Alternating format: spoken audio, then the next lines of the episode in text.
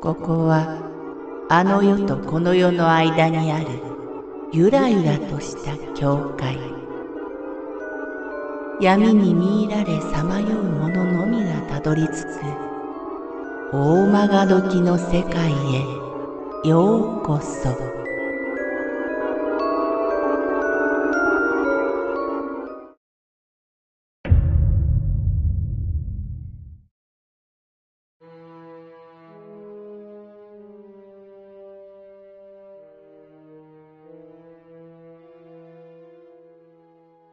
問題のマンション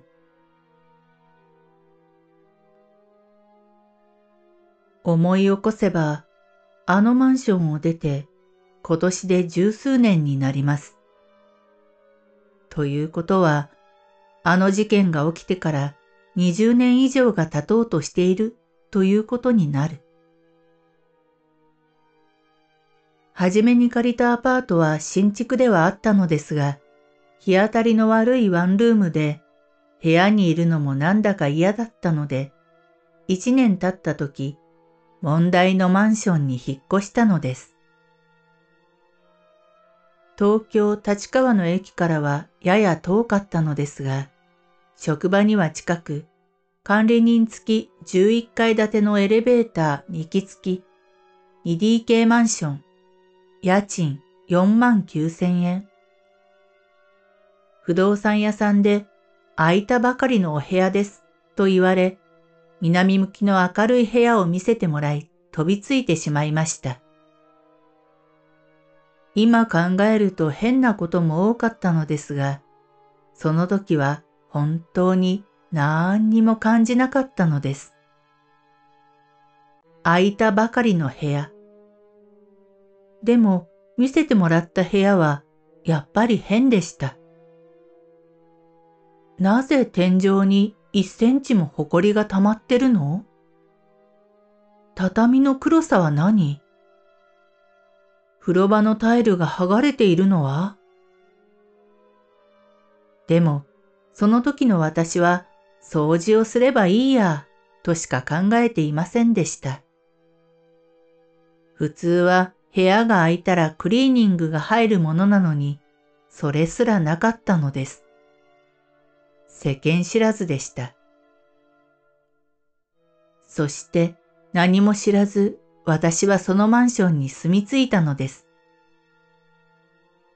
はじめの2年は特に問題もなく過ぎました。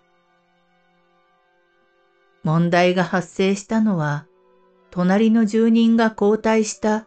3年目頃からです。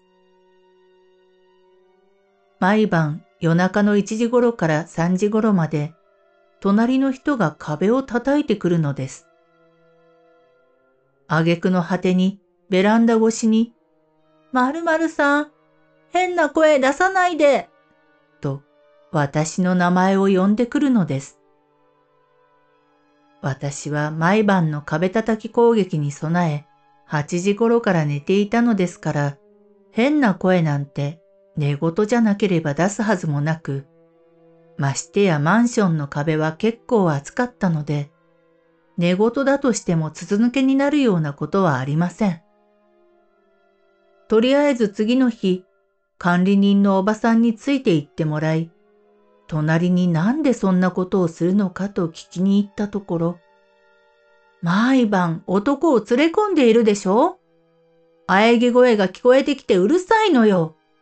と身に覚えのないことを言われてしまいました。きっと被害妄想があるのだろ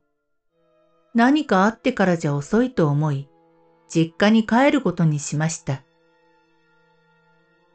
その頃、私が行っていた美容室がそのマンション内にあったのですが、実家に戻った後、そこに行った時のことです。隣のことをそこのおばちゃんに話したのですが、そのおばちゃんは、そうねここのマンションもいろいろあるのよね。殺人事件もあったのよ。と、とんでもない話をしてくれました。え、何？どこで？もしかして、それは？と聞くと、おばちゃんは古くから住んでいる人に聞いてあげると言って調べてくれたところ、やっぱり私が住んでいた部屋だったのです。何でも一人暮らしの男性がその部屋に住んでいて、不倫の人妻が通っていたらしいのです。やがて別れ話の果てに人妻を殺し、バラバラにしてトランクに詰めて多摩川に捨てたというのです。その話を聞いてからは、恐ろしくてもう部屋に入ることもできず、逃げるように引っ越しをしました。何もなかった2年間とは言っても、今思い起こすとドアのレンズが妙に気になり、何かで隠さなくっちゃと思い、たまたまそばにあったお札を貼ったり、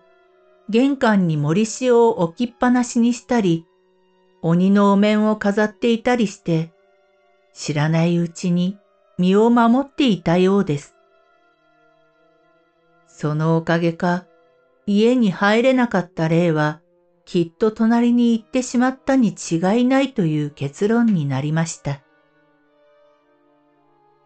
美容室のおばちゃんの話によると、私が越してくるまで毎日管理人さんがお線香をあげに行っていたとか、管理人のおじさんが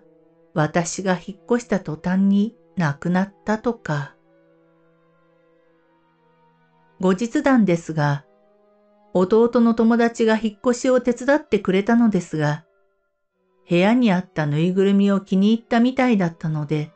お礼も兼ねてお子さんにどうぞと差し上げたのです。その人が住んでいるのはアパートの2階だったのですが、ぬいぐるみをあげたその日ぐらいから、天井の方から足音がしてくるようになったそうです。事情を知っているその人は、まさか、と恐ろしくなり、ぬいぐるみを車のトランクに入れ、そのまま車を売ってしまったそうです。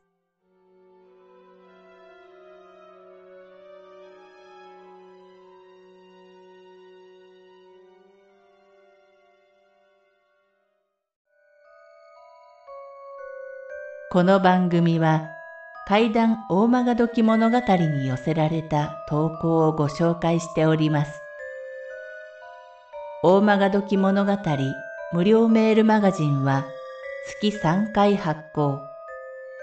怪談系では日本一の2万人を超す読者が毎回震えています。ぜひ